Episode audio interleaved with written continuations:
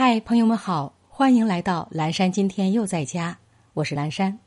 今天我们接着聊咖啡，聊一下那个牧羊人的传说。这个传说呀，发生在距今约一千五百年前的埃塞俄比亚高原。卡法地区有一个叫卡尔迪的牧羊人，发现羊群中总有些或焦躁不安，或兴奋异常的捣乱分子。甚至会抬起前腿站起来与人一起翩翩起舞。卡尔迪通过观察，很快发现那些过于兴奋的羊是食用了一种绿色灌木的红色浆果。当他以第一个吃螃蟹的大无畏精神尝了这些红色果实后，果然发现自己精神极度狂健起来。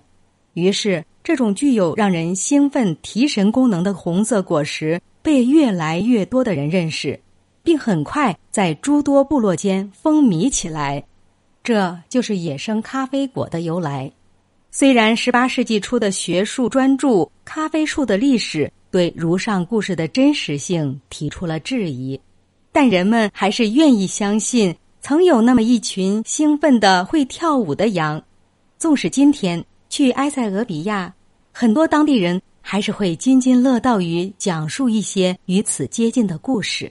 莫说在咖啡的故乡，即便在我国，牧羊人传说知名度也相当高。很多城市里都有店名包含“牧羊人”“跳舞的羊”“卡尔迪”“卡法”等关键词的咖啡店，还有展现相关场景的油画或版画也比比皆是。好了。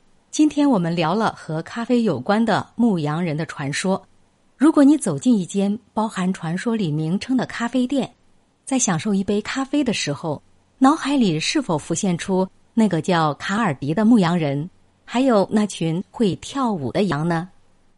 感谢您的聆听，我们下期见。